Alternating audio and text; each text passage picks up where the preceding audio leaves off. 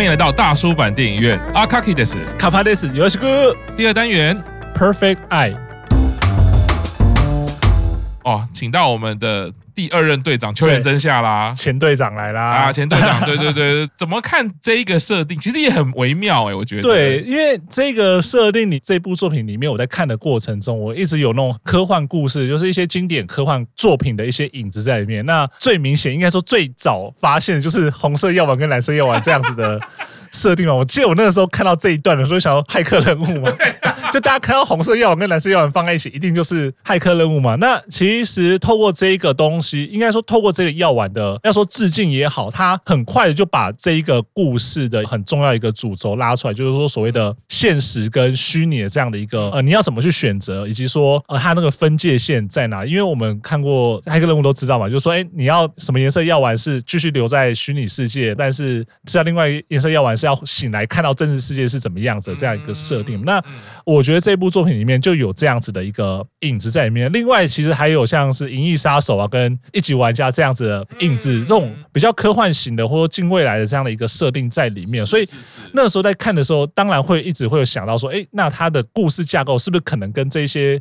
作品是有一点点关系的？对对对。所以那个时候就是大概会有一些预期啊，说，哎，可能会这样的发展。不过，它最后的几次的一些反转啊，以及说角色的那种变化跟那种心态那个变化，其实还是让我自己印象蛮深。尤其像是在这过程中，真夏这个角色，他的位置其实不断在变化，以及他的个性不断在转变的时候，我其实会退回去看好几次，说，哎，比如说他现在是真夏本人吗？或者说他现在是变成什么样的人？以及说他们不是一开始有变成两个游戏里面的那个角色吗？我在想说，嗯，他真的是变成那一个男的吗？或者说他是不是变成其他人？所以其实这中间我觉得其实还算是蛮烧脑，就是说你要去一直掌握他所谓的变好，或者说变成完美的自己的时候，他到底想要呈现那个角色或当下那个角色是怎么样子的？那一直到最后，包括说他看到另外一个自己，那以及说他最后不知道说他到底是变成什么样人的那个留白，我觉得其实都留下蛮令人印象深刻的空间。那在这过程中，其实你就会知道，另外一点是真夏在驾驭几个不同的短时间转变那个角色，其实还是有他的一些独到之处啊，就不是只是一开那种傻白甜那种感觉。其实后来的几个反转，我觉得他的那个角色那个性格都把它凸显出来，有让大家知道说，嗯，现在这个真夏好像不是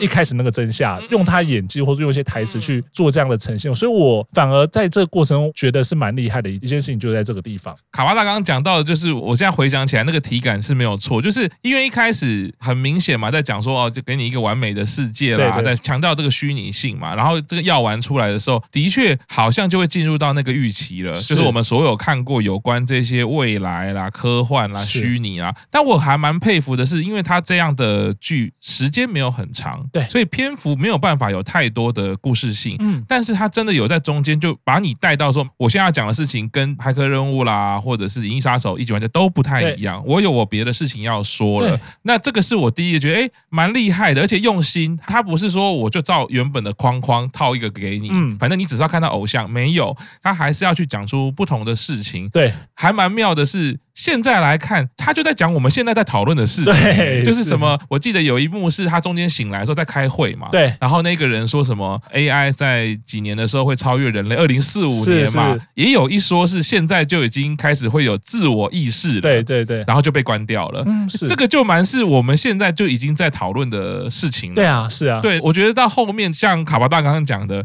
太多太多的地方会去想。这个到底是哪一个真相？对，或者哪一个真相才是真的？是像他一开始不是有一个东西，他也并没有给出太多的答案，就是说他的朋友介绍真相给人群的时候，发现哎，这不是你吗？你很可爱嘛？然后有拍吃甜点的照片，然后真相不是立刻说没有，那不是我。其实我忽然那一刻去联想到的事情，这个蛮像在现在我们的社群媒体时代的时候。到底哪个是我啊？对，到底哪个是真的的我？是啊。然后当我在做做做，我已经又想逃离，可是逃离不掉的时候，我觉得那个情绪其实像很多现在的网红也好啦，或者是看到的名人啊。嗯。当当然，最近我们在录音的前几天也是有一样的事情。我们大家其实惊讶的都是你根本看不出来，对，在这一个表面上他是这样子的人，他的心情是这个样子。我觉得重新回去咀嚼那一刻，他说这不是我的时候，我就有一种既视感。啊，懂。就是当我们一直在用社群媒体去呈现某一种状态哦，我们说脸书要怎么呈现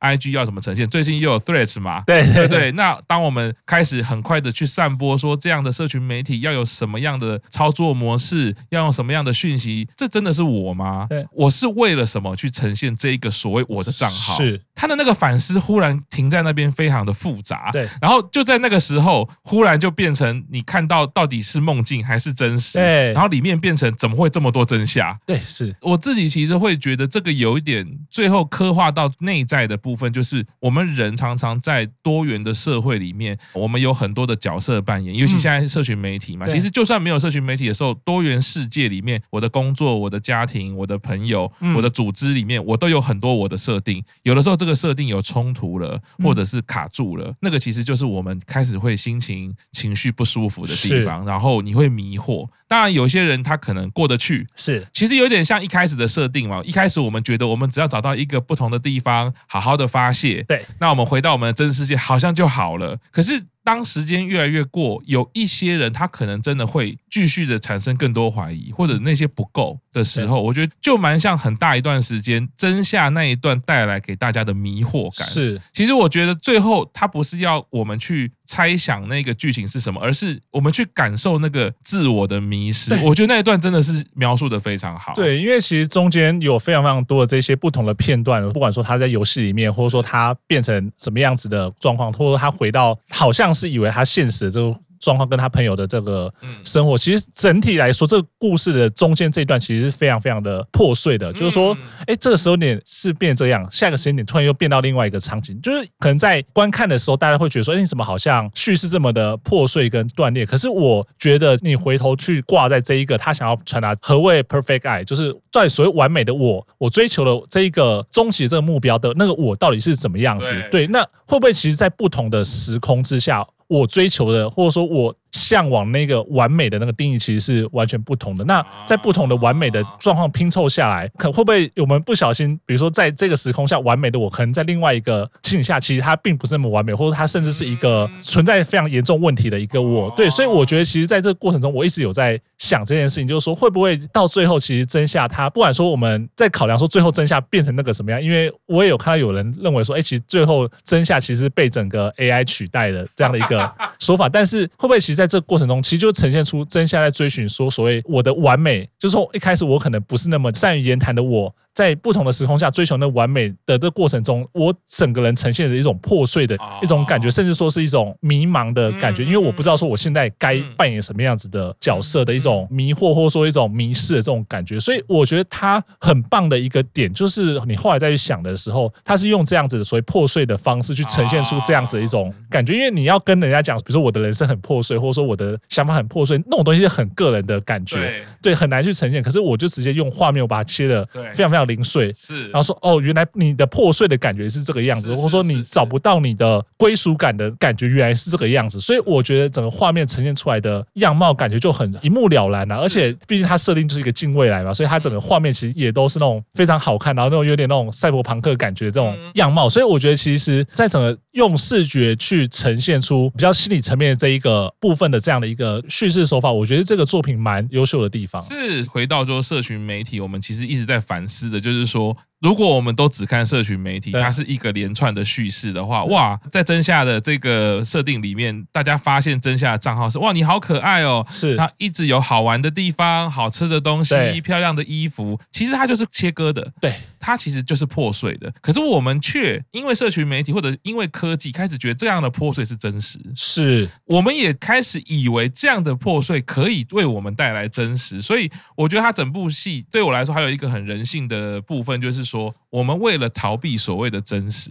我们进到某一种程度的虚拟。对，其实这个虚拟其实也是我们对真实的向往。是啊，另外一种思绪里面的二元啦。另外一个二元性就是，我会回到真夏这个角色的时候，因为真夏在团里面他就是大雄嘛，对，最温柔，有点笨，会跌倒嘛，是料理很厉害，总是为大家着想，然后都是什么事都好。因为以前曾经有听过一个说法，叫做温柔其实是最强大的暴力。这种角度意思是说，这个人总是这么温柔，其实你会带给人非常非常大的压迫感。哦、其实这个到后面的剧，我们其实会、哦、会扣回来的。我觉得他有一点刻意，就是让真夏去凸显这个二元性。嗯就是说，当这样子的人，他总是这么温柔，这么的，你说退缩也好，是他其实某一种程度，你会有一种没办法对付他，没办法对抗他，没办法拒绝他，所以他其实他的暴力才是最厉害的。对他的这个权利，所以我觉得整部剧就在这一些现在跟网络时代，或者是未来他的一些交错，跟看到真相的人设的时候，